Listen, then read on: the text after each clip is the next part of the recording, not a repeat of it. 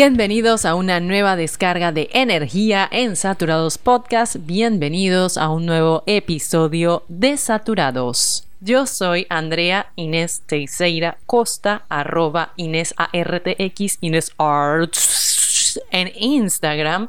Allí me pueden conseguir. Y el día de hoy, muchachos, no les voy a mentir, em, la tecnología nos jugó una mala broma, una mala jugarreta y tuvimos que grabar dos veces este episodio.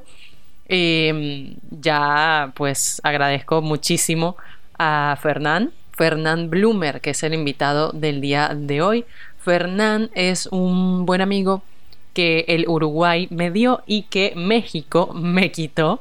Em, pero nada, seguimos conectados, que para eso la tecnología es buenísima, pero por lo visto, para hacer videollamadas no es tan buena. Eh, o por lo menos las plataformas que yo he usado no lo han sido.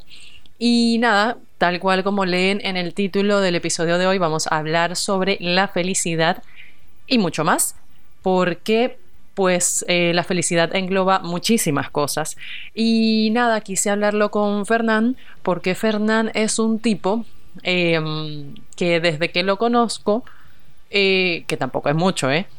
Desde que lo conozco, él es un muchacho que, a pesar de que es bastante joven, tiene un pensamiento bastante crítico, eh, no es filósofo, voy a aclarar de una vez, pero le gustan muchísimo los pensamientos filosóficos y, y es bastante estudioso de diferentes filósofos este, y le gusta hablar sobre estos temas, de verdad que sí. Yo, yo recuerdo cuando trabajábamos juntos en el supermercado, nos poníamos a hablar de cualquier cosa, o sea, de estos temas em, en los que te pones a pensar y a, y a, ser crítico y a medio profundizar. Y los clientes, así como que, bueno, termina de empaquetarme la compra, por favor.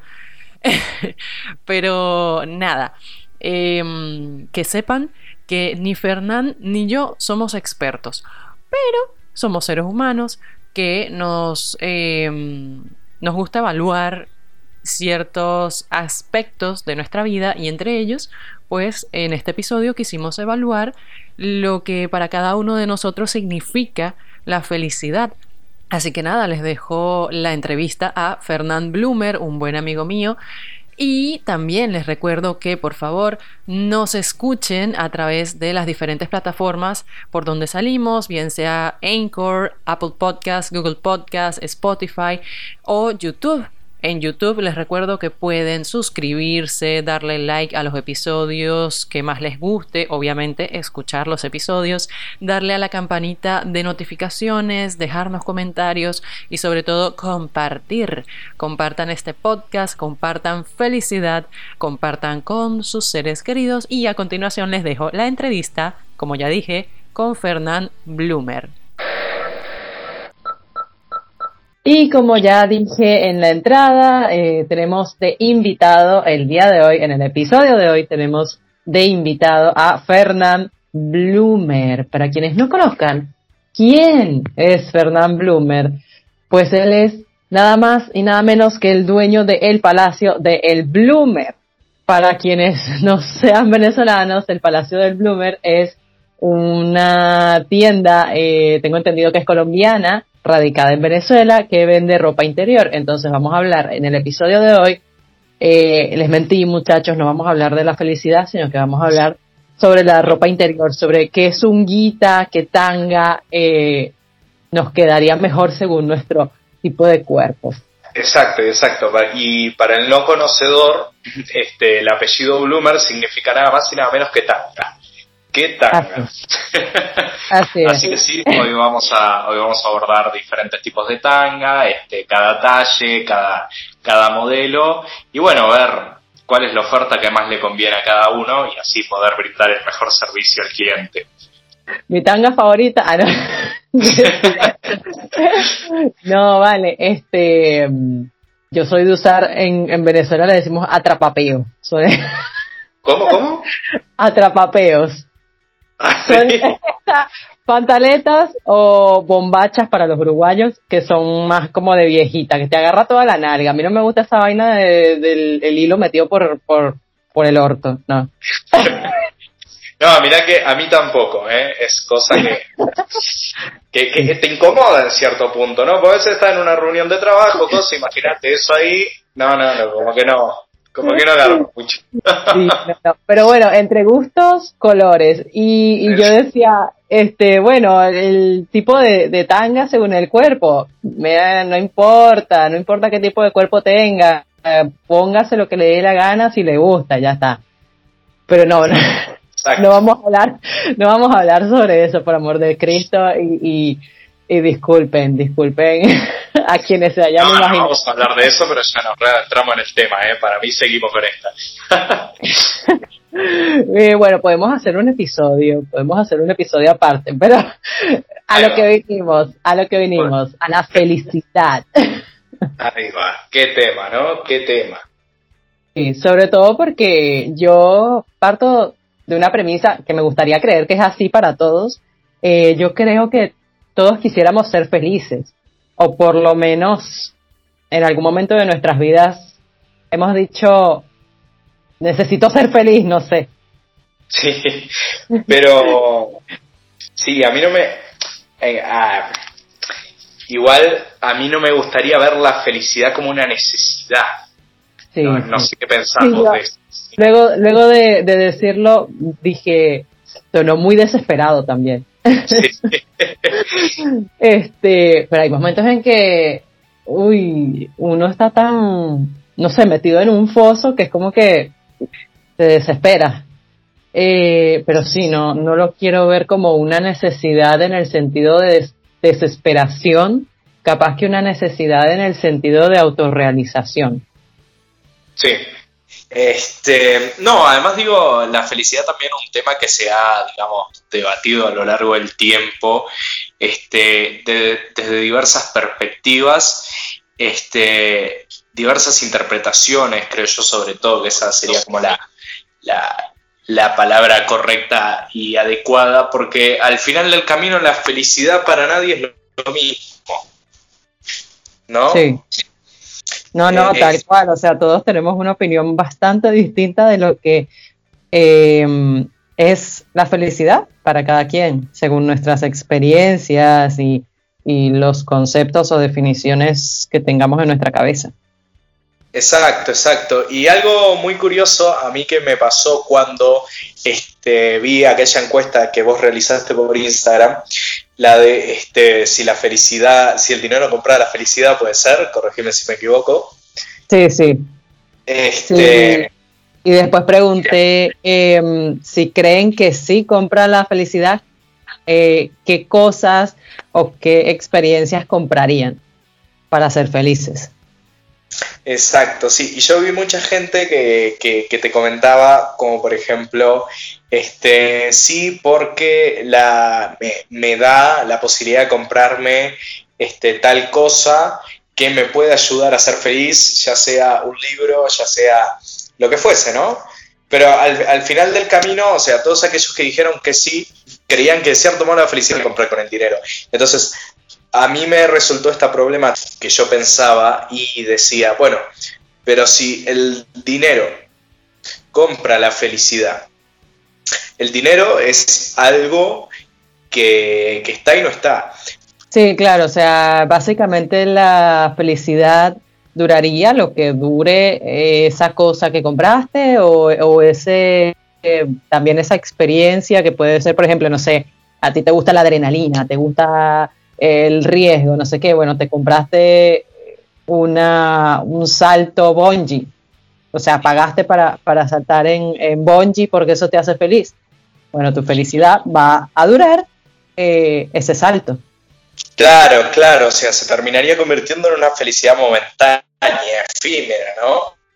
Sí, pero yo respecto a eso, yo creo que la creo que la felicidad eh, para mí, eh, no es como que algo permanente, algo perpetuo. Tipo, no es como que siempre vas a estar feliz, todo el tiempo estás feliz y nada te perturba y nada te hace molestar ni entristecer. Em, creo que sí, que son, son momentos. Claro, claro. O sea, tú, tú te estarías peleando contra, contra aquellos que decían que la felicidad era como aquel estado último, ¿no? O sea, no, no, no estarías de acuerdo con ese concepto. Con, Epicuro. Era. Bueno, puede ser, sí, por ejemplo, uno, uno, de ellos, ¿no? La, la, felicidad como una, como una realización, una imperturbabilidad, una, una paz. Bueno, la verdad es que a mí me encantaría que no me perturbara nada de lo que hace cualquier persona de mierda, ¿no? Pero la realidad es otra. Yo soy una persona muy volátil emocionalmente hablando. Eh, si bien yo he trabajado en eso y yo creo que la felicidad para mí es tranquilidad, eh, creo que no, no, no, tampoco es como que vas a, vivir eh, sin, sin tener ningún otro tipo de emoción, ¿sabes? Creo que claramente nosotros estamos eh, muy, ¿cómo se llama esto? Muy condicionados por demasiadas cosas, o sea, desde la educación hasta la economía, hasta el mismo el tiempo, el dinero, son cosas que nos condicionan muchos aspectos de nuestra vida, dentro de ellas eh, la felicidad se ve condicionada por, por estas cosas. Claro, pero entonces, ¿vos crees que en cierto punto la felicidad se encuentra dentro de estos condicionamientos? O sea, ¿por qué la felicidad no puede ser algo que esté por afuera de, esto, que en cierto modo tampoco nunca fue, este, digamos, como, como el sistema, el sistema que se ha regido a lo largo de la historia. No sé, me explico.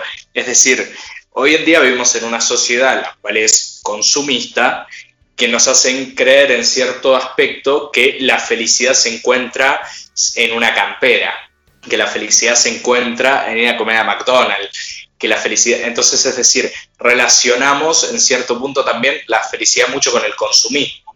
Claro, no, yo a la conclusión que llegué, por ejemplo, a ese episodio sobre em, el dinero compra la felicidad, es que el dinero simplemente es una herramienta y cada quien la usa como le dé la gana y como mejor le parezca.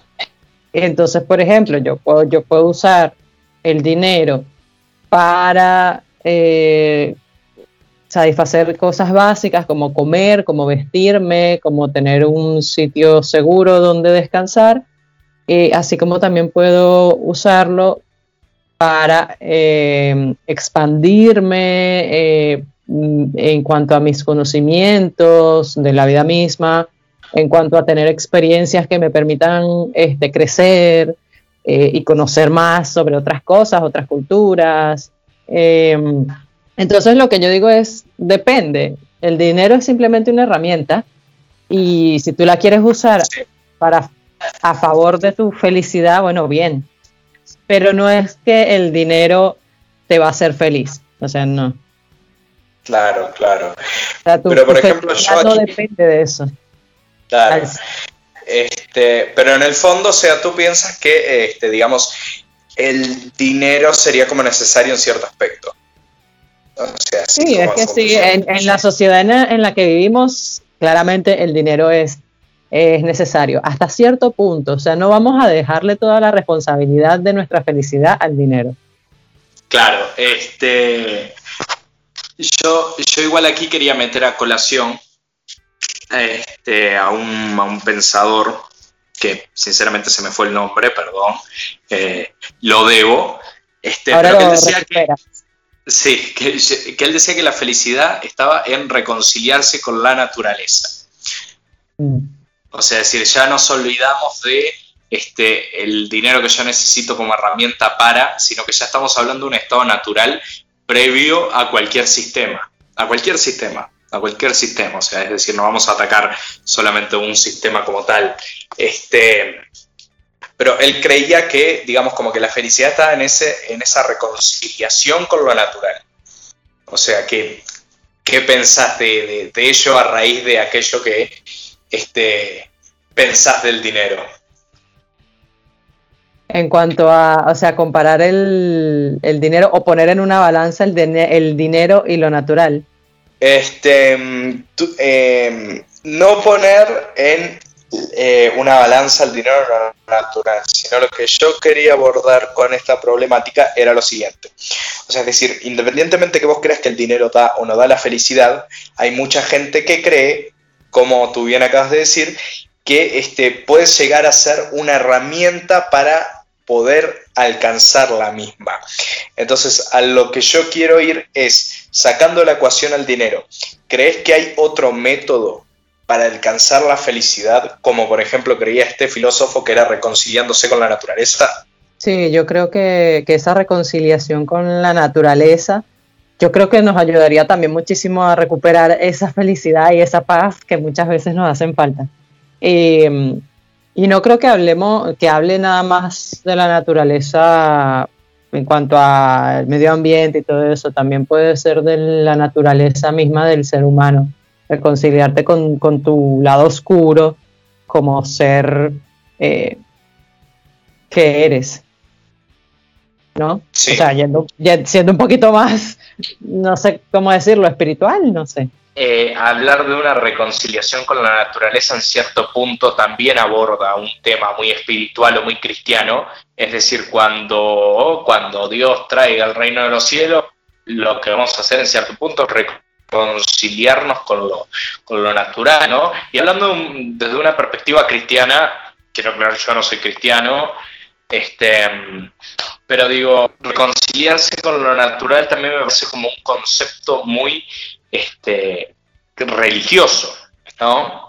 Que puede entrar en discusión, obviamente, también el hecho de que, bueno, quién se ha robado más si la religión de la filosofía o la filosofía de la religión. Pero bueno, ese es otro tema totalmente aparte.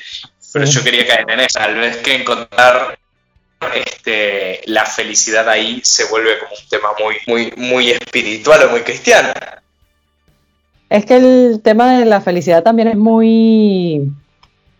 Eso, es algo tan que tú dices intangible, porque es un sentimiento, no sé, es como sentirlo, no puedes como que decir, claro, puede ser que algo material te dio ese sentimiento, pero esa cosa material no es el sentimiento que tú estás experimentando, no sé si me explico. Sí, sí, sí, sí, sí. Que por eso mismo es algo tan abstracto y que cambia demasiado según la persona. Claro, claro. Este, y acá yo tengo, acá yo tengo este, un, cuestionamiento, ¿no? Es decir, como seres sociales que somos nosotros, no puede ser posible que la felicidad resida en otras personas, ya sean como amigos, amores, y capaz que también un poco retomando aquello de, de, Epicuro, cuando Epicuro decía que en cierto punto la amistad eh, te, te, daba como esa, esa serenidad, esa, ¿entendés? Entonces digo, siendo seres sociables nosotros a nivel psicológico, es decir, no podría ser que la felicidad se encuentre en otros. Yo creo que eso también depende de, nuestro, no sé, nuestro nivel de, de construcción y de conciencia de nosotros mismos, ¿no? Porque sí, yo también, yo encuentro felicidad con mis seres queridos, pero también tengo que encontrar la manera de, encontrar la felicidad dentro de mí. O sea, que no dependa al 100% de otros. Esos otros pueden brindarme momentos de felicidad y, y, todo lo que quieran, pero al final ellos no son los que van a sentir mi felicidad. Esa felicidad la voy a sentir yo. Este, pero también me parece que asociamos también mucho a la felicidad como algo que debe pasar este, por nuestro interior, pero mi pregunta es, ¿alguna vez nos cuestionamos si estamos equivocados en este concepto y la felicidad no pase por uno sino por el resto? Porque acá yo te, es decir, acá yo te pongo una problemática, es decir, o sea, eh, ¿uno puede ser feliz en un mundo infeliz? No, yo creo que ahí se complicaría mucho la cuestión porque también el ambiente te condiciona mucho, el ambiente en donde vives. Si bien no es imposible ser feliz estando en un ambiente infeliz, eh, se hace muy cuesta arriba, muy, muy cuesta arriba. Entonces yo creo que también, como tú decías, como somos seres que por naturaleza somos sociables, eh, creo que para vivir en una sociedad eh, armónica o, feliz, ya que estamos, eh, claro, es todo como eh, un 50-50, ¿no? De que yo intento hacer lo mejor de mí también para contribuir a la felicidad de mi entorno. Y así yo también voy a ser feliz. Claro, claro, claro. Es que yo, yo, yo, entendí el, este, digamos como un ejemplo reducido, pero yo te lo quiero pasar a un nivel global. A, eso es lo que yo voy tratándote como de, de, hacer entender que en cierto punto, es decir, si todo el mundo fuese infeliz, todo el mundo es infeliz, la pregunta es, vos, ¿podrías ser feliz? Porque si tu respuesta es que no, y necesitas que los otros sean felices para vos ser feliz, entonces eso quiere decir que la felicidad pasa por otros. Si vos me decís que puedes ser feliz en un mundo infeliz, tal vez podemos llegar a pensar que la felicidad no se trata de otros, sino de uno y encontrar algo ahí o a uno mismo. Yo me inclino como que no, no sería feliz o no podría ser feliz si todo el mundo es infeliz porque ciertamente yo eh, creo que también nosotros somos impulsados por, los estímulos, ¿no? De, de, nuestro exterior. Y, por ejemplo, si fuésemos más niños, o sea, que no tenemos las herramientas necesarias como para lidiar con un mundo infeliz, mm, va a estar ruda la cosa. Si fuésemos, por ejemplo, en este momento, que ya somos adultos, entre comillas. Bueno, Habla por vos. el niño, el niño de 10 años. Eh, eh, ya que somos adultos, tenemos ciertas herramientas psicológicas, emocionales, como para poder lidiar con ciertas eh, situaciones, creo que ya podemos como que establecer ciertos límites, y ayudarnos también a, sobrellevar muchas cosas. O sea que vos lo que me querés decir en cierto aspecto es que este, a medida que uno va este, creciendo, va encontrando herramientas para justificar también la infelicidad de otros. También, sí, puede ser. sí. Igual yo decía, ahí sí, cuando, somos, cuando somos adultos. y con eso se retira Fernando. No, yo decía, no, como somos adultos tenemos más herramientas, ¿no? Hay gente que, verga, tendrá 90 años y nada, o sea, son, no saben, no saben hacer. Cómo, cómo, cómo lidiar, cómo este, sobrellevar las cosas, nada. Claro, claro. Este, entonces, podríamos concluir tal vez en cierto punto que la felicidad puede ser algo de otros y no de uno. Yo, yo digo que es un 50-50. depende, depende de, depende de muchas cosas. Yo creo que también depende de lo consciente que uno sea de, de este tema, de la felicidad. Este, y de muchos otros temas, porque la felicidad también se empieza a, a, encauzar hacia diferentes ramas. Pero sí creo que, que mm, efectivamente, si tu entorno no, no te hace feliz, es muy difícil. No es imposible, pero es muy difícil que tú le busques la vuelta y quieras eh, ser feliz, o por lo menos quieras salir de ese entorno, te animes a hacerlo, porque esa es otra opción. puedes salir de ese entorno. Claro, claro.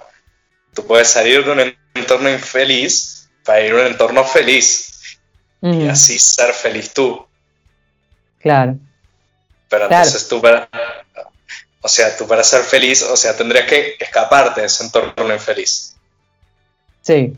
Pero, por ejemplo, en el, en el ejemplo que me ponías, que todo el mundo es infeliz, oh, como que bueno, me meto en la, bajo la tierra, me hago amigo de los topos, ahí sí me reconcilio con la naturaleza totalmente, me voy a vivir con los osos, qué sé yo. Ahí va, ahí va. Sí, sí. Este, mm, bien, ¿y con qué, con qué pensador, pensadora, psicólogo, psicóloga te, sentís más identificado a la hora de hablar de, la felicidad? Yo estaba leyendo algunos porque no soy tampoco tan experta en, o estudiosa de, los psicólogos y de los filósofos que hablan de estos temas, pero me dio curiosidad porque más bien, como yo mencioné antes, que para mí la felicidad es tranquilidad, este pensamiento mío chocó con el de Nietzsche, eh, que él decía que más bien Em, es como estar en un estado de, de vaguedad, o sea, de, de ni siquiera sé si esa palabra existe, de vagancia. de eso, sí, vagancia. Este, yo, sí, no, lo sí, yo quiero aclarar que no es que no es que esa tranquilidad sea que nada me perturba, que no siento nada, no, o sea, sino que simplemente dentro de situaciones estresantes, porque si bien yo soy una persona que se estresa con mucha facilidad, em, para mí felicidad sería que dentro de esas situaciones estresantes yo hallara dentro de mí esa posibilidad de enfrentarlas y seguir encarándolas con buena cara, con, felicidad dentro de mí, o sea, no dejar que eso me... Eh, me aprisione dentro del problema. Claro, claro. Este, bueno, entonces capaz que en cierto punto coincide un poco con el de Nietzsche. ¿eh? Capaz que tu perspectiva coincide un poco con la de Nietzsche. Porque él en cierto punto también describía como la, como la felicidad, como esa voluntad de, poder pelearse contra todo aquello que en cierto punto también este, cuarta la libertad, ¿no? Sí, sí. Por eso digo, o sea, cuando yo hablo de tranquilidad, no es una tranquilidad em, sumisa, sino es una tranquilidad más activa. Eh, eh, de poder hacer mis cosas, ¿sabes? A mi ritmo, que nada me estrese, o que si algo llegase a estresarme, yo poder resolverlo este, sin que me sobrepase. Sí, sí, sí. Nos saliste muy nicheana, Andrea.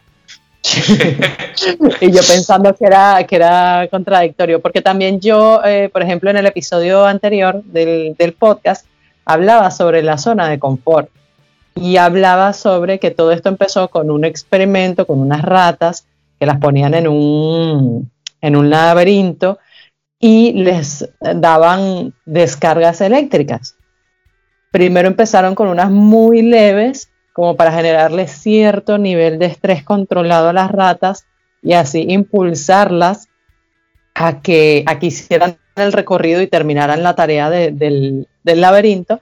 Y después se dieron cuenta de que cuando aumentaron esas, esas descargas eléctricas, o sea, cuando aumentaron el estrés en las ratas, se descontrolaban y y no terminaban a hacer el, recorrido. Entonces es como que, si bien yo creo que necesitamos estímulos que hagan que nos movamos, que movamos ese culo, este, mm, hay que intentar mantenerlo en, lo justo y necesario. Ok, ok, ok. No sé si, si, tenga que ver una cosa con otra. O sea, sí creo que tenga que ver, por algo lo mencioné, pero Espero haberme explicado bien. Ahí va, ahí va, ahí va. Sí, sí, sí, se, entiende. Entonces creo que sí, que estoy con Nietzsche. Ahí va, ahí va, ahí va. Bueno, retomando tu pregunta, perdón que, que, que me contrapregunté. Este, mm, yo creo que me sentiría más identificado con un pensamiento más a lo, a lo epicuro, tal vez. Más eh, relacionado como a esa imperturbabilidad, a esa simpleza. A esa simpleza este, creo que me, que me siento más relacionado, el basta no pasarse de hambre para ser feliz. ¿No? Lo sencillo, lo, lo, lo, más vital, como diría el oso Balú. Exacto, exacto, porque este, yo, yo, creo que entre, yo creo que entre que uno entre más se sobrecarga de cosas, ¿no?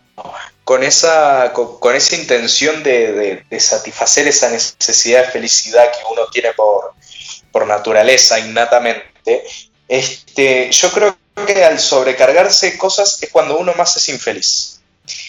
Entre uno más tiene, o, mejor dicho, entre uno más cree tener, menos tiene. ¿No? Claro, no se satura. Este, mm, claro, exacto. Y a raíz de esto yo quería meter a colación también, este, a raíz de esos comentarios de, esa encuesta que comentaba hace unos, unos cuantos minutos atrás, este, mm, que vi gente que decía que, bueno, que para, que para comer o para tomar se necesitaba dinero. Entonces, independientemente de que yo no tenga esa filosofía, es decir, obviamente yo compro comida y agua con dinero, o sea, tampoco es que me voy a hacer acá el, eh, este, como el apartado de la sociedad. El mon. Claro, este, tal vez hablando un poco, un poco en ideas, ¿no? este, yo pensaba, bueno, pero ¿es necesario realmente el dinero para comprar comida y agua? Y eso es una pregunta que también te la hago a ti, Andrea. Yo creo que sí. O sea, en este mundo moderno, sí. Pero no, no quita la posibilidad de que, bueno, hay mucha gente que, por ejemplo, obtendrá ciertos alimentos eh, huertas, este, granjas también puede ser, pero imagínate, también entonces necesitas dinero para comprarte las semillas, para comprarte la vaquita, para comprarte no sé qué, para tener tu granja. Sí. Bueno, yo por ejemplo quería caer en un ejemplo, ¿no? Del lado del lado de Oriente, este, que por ejemplo, eh, ¿de qué manera viven los, este, los budistas, ¿no? Es decir, los budistas como tal no, no, no cobran este, por, este, por el servicio que brindan. Bueno, debe haber algunos que sí, supongo, pero digamos como el, tradicional o tal vez el, real, vive de hecho de, en cierto punto, las ofrendas que le hacen eh, la gente. O sea, es decir, el budista no va al súper y compra un paquete de fideos. Claro. Eh, entonces, puede ser de la bondad de un vecino que le da, le hizo, no sé, una tarta. Claro, exacto, exactamente. Entonces, es decir, quería poner como ese ejemplo dentro del mundo moderno para en cierto punto también desmentir eso de que este, sí o sí se necesita el dinero. Y insisto y caigo sobre lo mismo. Porque es decir, tal vez alguien que te esté escuchando, que está pasando por una situación económica mala, va a decir, este que está hablando, ¿no? O, probablemente este, no, esté de acuerdo con lo que estoy diciendo. Entonces, por eso me gustaría eh, volver a lo mismo y recalcar lo que dije minutos atrás, que hay que diferenciar cuando se habla de ideas y cuando se habla de cosas prácticas. Yo creo que aquí estamos debatiendo ideas. Claro. Sí, otra cosa es eh, la práctica. Claro, exacto. Que de hecho eh, también hay que ver la situación de cada quien, o sea, por eso decimos también, vamos a decir una y mil veces, que la felicidad es algo muy subjetivo y depende de muchas variables que están dentro de la vida de cada quien. Sí. Eh, por ejemplo, dentro de esas encuestas yo veo qué personas son las que me responden. Y en una de las respuestas que decían que sí, que el dinero era necesario porque comprabas comida, porque comprabas ropa, porque mm, comprabas seguridad, eh, etcétera, em, una de esas respuestas me la hizo, por ejemplo, una que ya vive en Venezuela y bueno, yo sé cómo está la cuestión en Venezuela, creo que casi todo el mundo sabe cómo está la situación en Venezuela. Entonces ella habla desde, desde su, eh, obviamente desde su perspectiva y desde sus vivencias del día a día. En otra, otra de las respuestas, y esto fue algo que comentaron mucho, era de que utilizarían el dinero para reunirse con sus seres queridos. Eh, también porque entró dentro de, la migración venezolana que ha sido también tan masiva que estamos todos regados por todos lados, así como también que una de esas personas que dijo de poder volver a reencontrarse con sus seres queridos, bueno, había perdido recientemente a su madre. Entonces, como que eso dependerá mucho de, de, de la situación que esté atravesando cada quien. Claro, claro, exacto, por supuesto. Este, mm, a raíz de esta simpleza también quería traer a colación a mí una frase de, Diógenes que cada vez que la escucho me dan ganas de ir a vivir abajo un puente. Este, sí. Motivadores. sí, sí, sí. Este, yo, yo no sé si Vos conocés la historia de que cuando Alejandro llega a donde vive Diógenes, precisamente, y llega, y cuando llega, digamos, al, pueblo ciudad, eh, él dice, bueno, díganme quién es el más sabio de aquí, ¿no? Y la gente, como para burlarse de él, le dice Diógenes. Diógenes era como una especie de, vagabundo, ¿ok? Entonces Alejandro Magno llega donde está él y le dice, lo han catalogado como el hombre más sabio de la ciudad. Pese a eso, usted puede pedirme lo que quiera. ¿Y sabes qué le responde él? ¿Qué? Le dice, ¿te animas a correrte que me estás tapando el sol? Eso es todo lo que te pido. Tal yo, cual. Leí, yo leí esa historia, así que el, el tipo Diógenes estaba como en un, tomando sol, como en, no recuerdo si en una playa o en un río o algo de eso. Y, le pidió, mira, eh, quítate. Sí, sí, sí, amigo, correte, correte que me estás tapando el sol. Entonces digo, esa simpleza, ¿no? O sea, a raíz de este ejemplo, decir que yo quería caer, que yo creo que el verdadero hedonismo, aquella vida dedicada al placer, pasa por estas cosas también, ¿no? Por el hecho de disfrutar esos pequeños o pequeñas, eh, pequeñas cosas como el sol, como bajarte el cubreboca cuando no hay gente y respirar lo más hondo posible, el poder ver, oír, escuchar, caminar, también. O sea, es decir, porque muchas veces también me parece que, este, que no solo que la felicidad pasa por esas cosas simples, sino que muchas veces también no somos conscientes de que hay gente que muchas de estas cosas no las puede hacer. Sí, sí, sí, tal cual. Es que, damos todo por sentado. Exacto, exacto. Y mientras, y mientras nosotros estamos concentrados en que la felicidad es comprarnos este, aquella prenda de ropa, como hablábamos hoy, aquella tanga bloomer, ¿entendés? mientras pensamos que la felicidad es comprar... Claro, esa tanga, ¿entendés? Para otro tal vez la felicidad pase por poder ver de vuelta, por poder caminar de vuelta.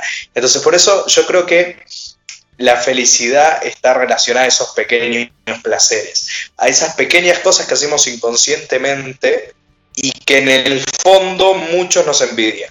Sí, lo que pasa es que em, somos una mayoría que gozamos de estas cosas, por ejemplo, algo tan simple que ni tan simple, respirar, o caminar, o, escuchar, este, o sea, hablar. Cosas que nosotros, como decía, damos por sentado. Es como que, ay, sí, es normal que tú puedas hablar. Bueno, pero sabes, hay una, una parte de la población que no puede hablar por X o por Y, hay una parte de la población que no ve, hay una parte de la población que no escucha, hay una parte de la población que no tiene una pierna o que no tiene las dos o que no las puede utilizar. Entonces, em, damos todas esas cosas por sentado porque, bueno, mm, capaz tampoco tengo que hacer un esfuerzo sobrehumano como para darme cuenta de que respiro. Claro. O sea, no soy consciente, lo hago todo automático.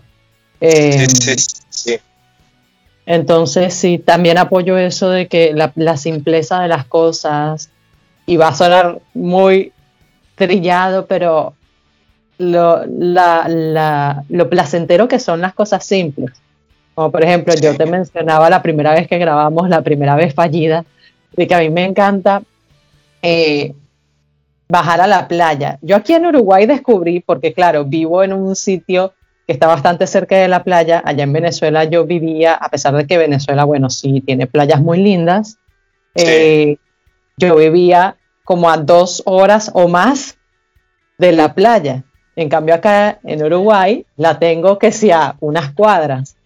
Entonces, en verano, algo que a mí me gustaba y que yo descubrí que me hacía sentir bastante bien cuando estaba angustiada era bajar a la playa, remojar los pies en el agua, caminar, enterrarlos en la arena, ver el atardecer. Este, suena algo muy cursi y capaz que le gusta a casi todo el mundo, pero eso a mí me gusta, me gusta pues, o sea, me llena porque es placentero para mí me pongo a cantar, sí, por la orilla, parece una loca, qué sé yo, no me importa, me da el viento en la cara. Bueno, a mí una cosa que me gusta mucho, a raíz de, tu ejemplo, es, por ejemplo, subirme a los ovnios sin destino. Uno de los ovnios y ya.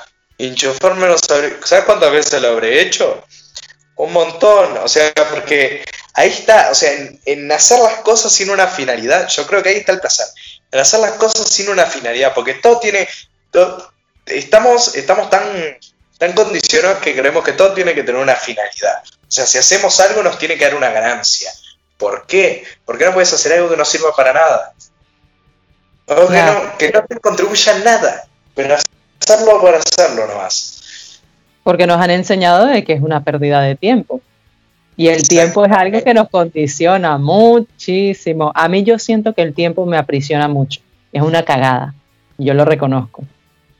Eh, tengo que trabajar en eso. Pero así como a mí, a muchas personas nos condiciona eso. El tiempo. Eh, el pensar en la muerte incluso.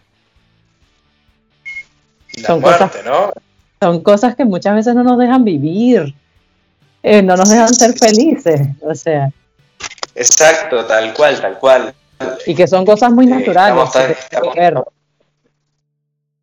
Sí, sí. Bueno, pero es que inclusive yo me acuerdo cuando volví a hacer, porque yo hice quinto biológico, no me gustó y volví a hacer quinto humanístico.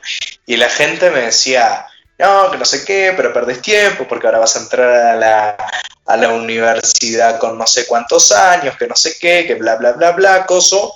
Y, ah, y, unos días atrás yo había escuchado una frase buenísima que me encantó. Entonces le dije, pará, pará, pará. Acá no, no, no, es una cuestión de con cuánto entras, de con cuánto haces, a qué edad tenés que hacer tal cosa, porque es, vos date cuenta de eso, estamos tan programados que creemos que a tales edades tenemos que cumplir determinados objetivos, ¿no? Entonces yo dije, vos te diste cuenta acá que la única carrera segura acá es la carrera hacia la muerte, ¿no? Después no hay otra. Tal cual. Así. Y como, y, a raíz de eso que vos decías, la, muerte condiciona mucho. Es una realidad. Porque, por ejemplo, yo tengo el, ejemplo de, de, unos conocidos este, religiosos que, que, yo tenía, no voy a decir que, iglesia que nada, este, pero que vos ibas a su, a su iglesia y le preguntabas a la gente, ah, ¿por qué estás acá? No, porque cuando, cuando me muera este, vamos a tener vida eterna, vida eterna. O sea, o sea, no estás acá por una realización personal, no estás acá porque te gusta ayudar al resto, no estás acá porque eh, crees que lo que haces este, tiene una finalidad bonita para ayudar a otra gente, o sea, lo haces porque le tenés miedo a la muerte. ¿Cómo te condiciona eso, que sos capaz de hipotecar tu vida por miedo a la muerte. Porque si vos me decís, bueno, yo sí soy religioso, pero yo soy religioso porque me gusta hacer esto, este, me gusta, ponerle las reuniones que hacemos.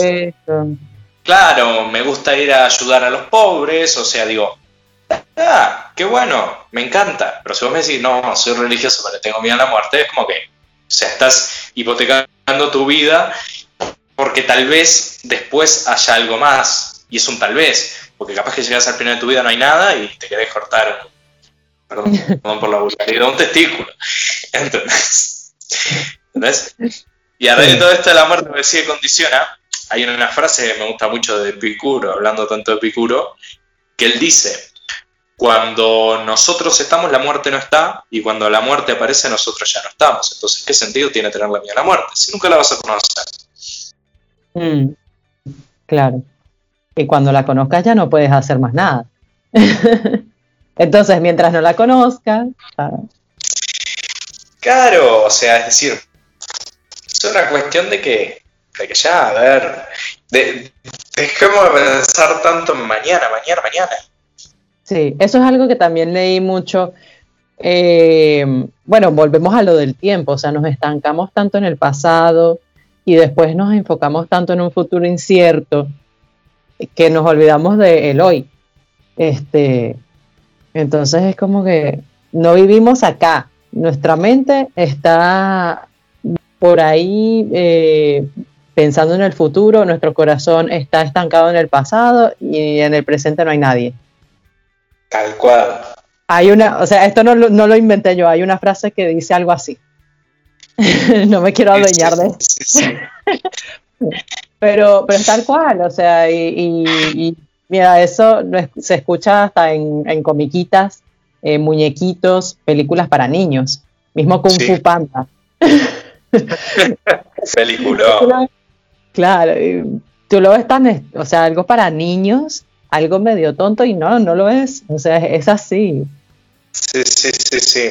Te olvidas de vivir porque entonces le tienes miedo al tiempo, entonces le tienes miedo a la muerte, entonces le tienes miedo a la vida, entonces le tienes miedo a toda vaina. Y te olvidas de vivir. Exacto, exacto.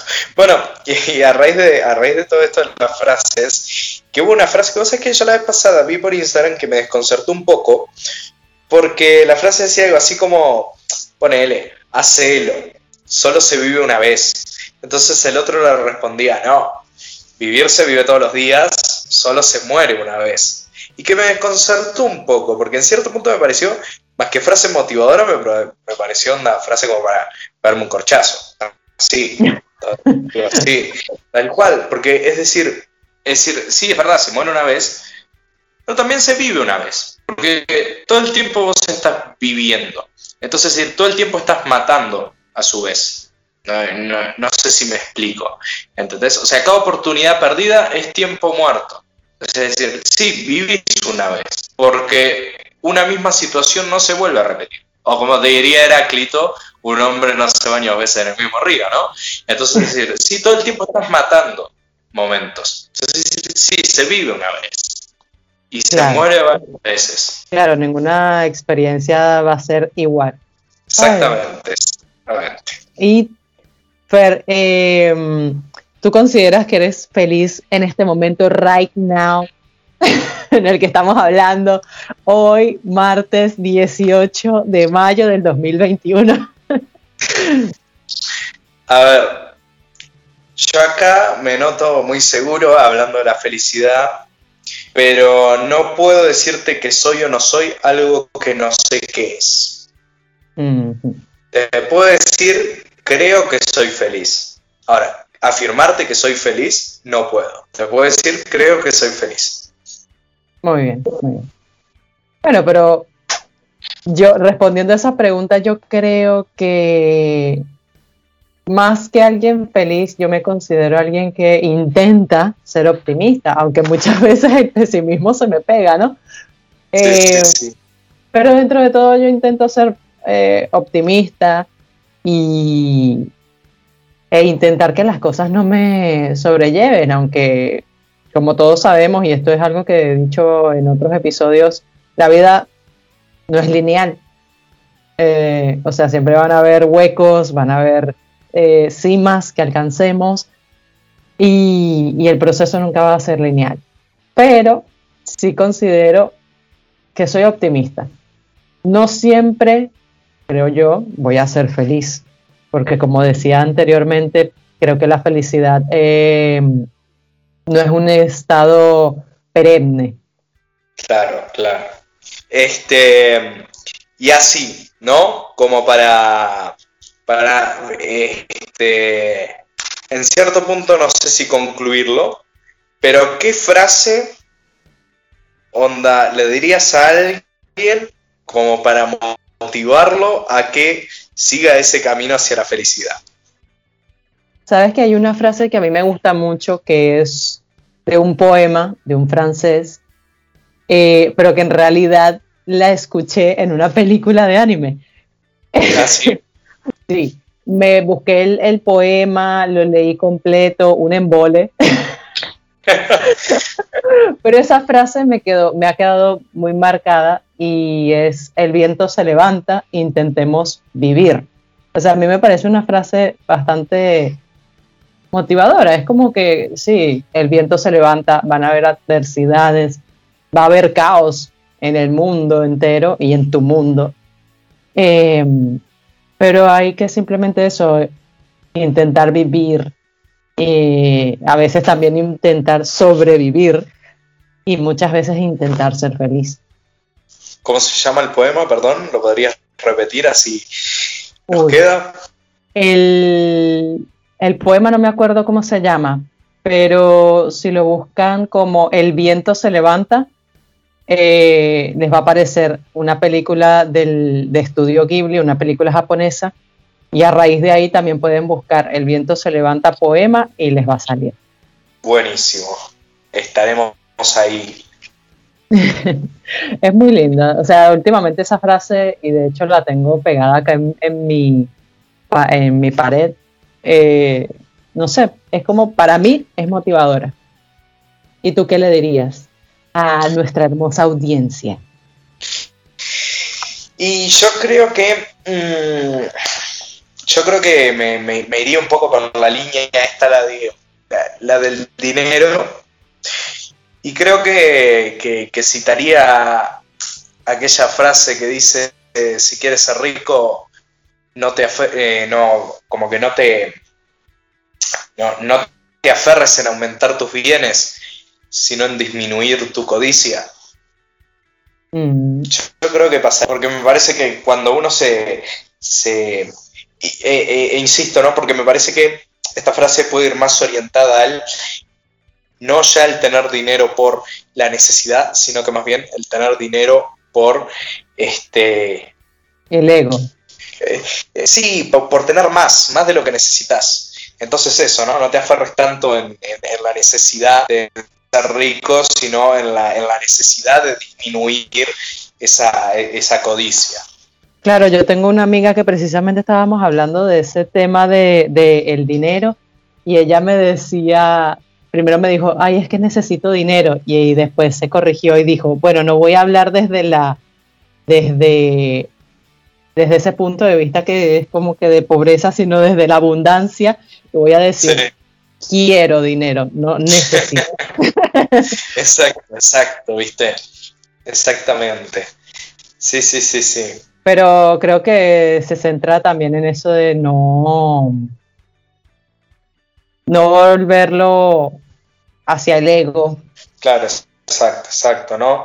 Sí, es que yo creo que hay veces que vos sabes que igual que, los lujos se terminan convirtiendo en necesidades para alguna gente, ¿no?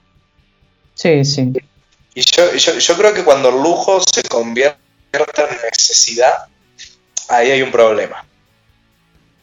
Claro, pero después tendríamos que ver la cuestión de los, ¿cómo se llama esto? Que para muchas personas, por ejemplo, contar con tres comidas al día, hay mucha gente que, que eso es un lujo. No, pero yo a lo que me refiero no es tanto a la necesidad básica. La necesidad básica, tomémosla en cuenta como que tiene que ser sí o sí, es decir, el tener tres comidas al día, el poder tener agua potable, o sea, el poder acceder a medicamentos, o sea, eso son necesidades, pero yo me refiero más cuando uno este, ya necesita comprarse el último teléfono. O sea, no es que quiere, es que lo necesita. Ya cuando lo necesita e hipoteca su vida para comprarse el último teléfono, ahí me parece que ya se, se perdió, que quedó estancado. Y la gente que queda estancada, por más que siga respirando, muere. Sí, ya cuando los lujos son muy, muy lujos.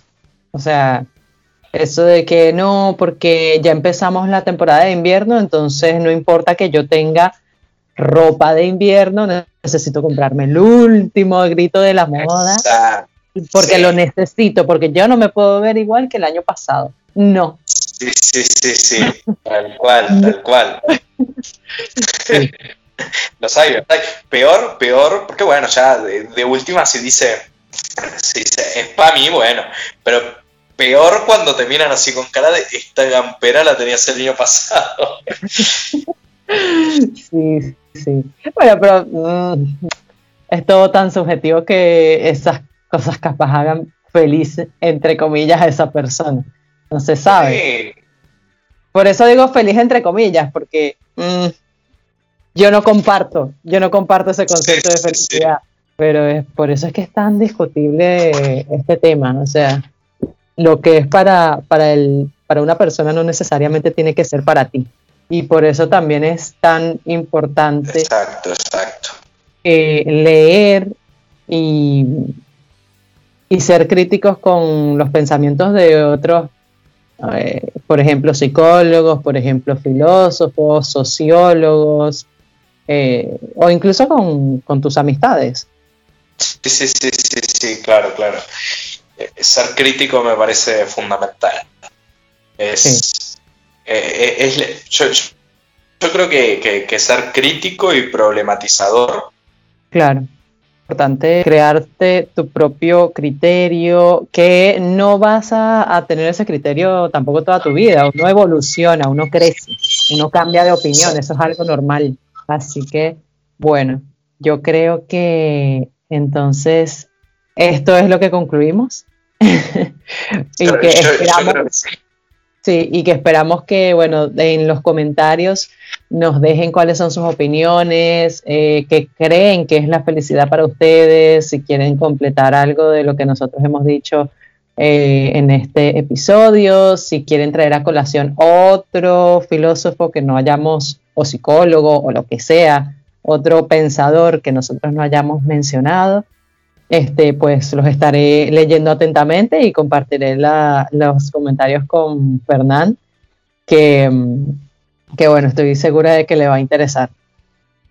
Seguro que sí. Y bueno, Fer, entonces, para ti los placeres de la vida, para mí la tranquilidad. y bueno, en fin, la felicidad creo que tiene demasiadas, demasiadas etapas, demasiadas, demasiados sinónimos. Exactamente, y como conclusión a todo esto, es decir, no pretendemos responder a la pregunta que es la, la felicidad, obviamente, una pregunta que se ha debatido durante siglos. Este, y en el fondo eso, ¿no? Hablando de la filosofía, uno ya sabe que, si está escuchando a alguien hablar desde la filosofía jamás le va a dar una respuesta concreta. Si se la da, no es filosofía, vayan para otro lado. Tal cual. Sí, la filosofía es como... es de más, no sé. El saber que no sirve para nada, dirían algunos. tú decías, tú decías en el, eh, la otra vez que grabamos eh, eso que la filosofía es medio jodona. Sí, tal cual, tal cual. Es como ese niñito chiquito que, te pregunta, ¿y por qué? ¿Y por qué? tal cosa. ¿Y por qué? Porque tal, tal. ¿Y por qué? Bueno, algo así. Algo así es la filosofía mí me encanta preguntar por qué, porque llega un punto que no saben el por qué. Sí, así, así se quedan muchos padres. No, no lo sé porque no tengo la experiencia, pero eso es lo que cuentan. Tal cual, tal cual. Y bueno, Fer, entonces muchísimas gracias por haber eh, atendido a mi llamado. No, por favor, muchísimas gracias a ti por invitarme y cuando quiera yo, encantadísimo. Bueno, muchas gracias. Ya se comprometió, se comprometió el hombre.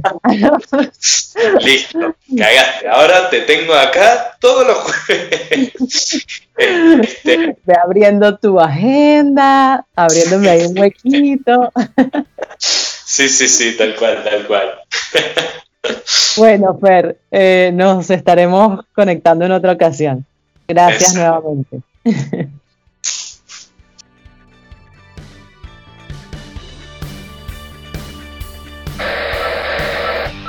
Bueno muchachos, eso fue todo por el episodio de hoy de Saturados Podcast.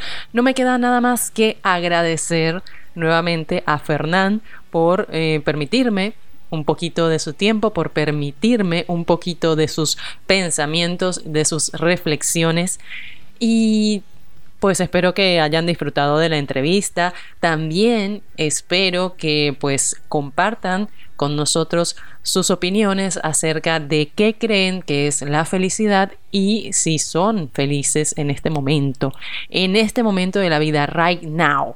Si creen que son felices, por favor, déjenlo en los comentarios. Con gusto voy a leer lo que tengan para contar. Así que nada, vamos a ir despidiendo el episodio de hoy, no sin antes recordarles que pueden seguirnos en varias plataformas como por ejemplo Anchor, Spotify, Apple Podcast, Google Podcast, en YouTube y a mí personalmente me pueden seguir como arroba Inés ARTX, Inés Arts en Instagram. A Fernán también lo pueden conseguir en Instagram. No me acuerdo su usuario, pero lo dejo acá en la cajita de descripción por si les interesa seguirlo. Em, y nada, les recuerdo también pues compartan Saturados Podcast, compartan la saturación que muchas veces tenemos en nuestra vida, compartan felicidad con todos los que aman y nada, nos escucharemos en un nuevo episodio la próxima semana. Chao, chao.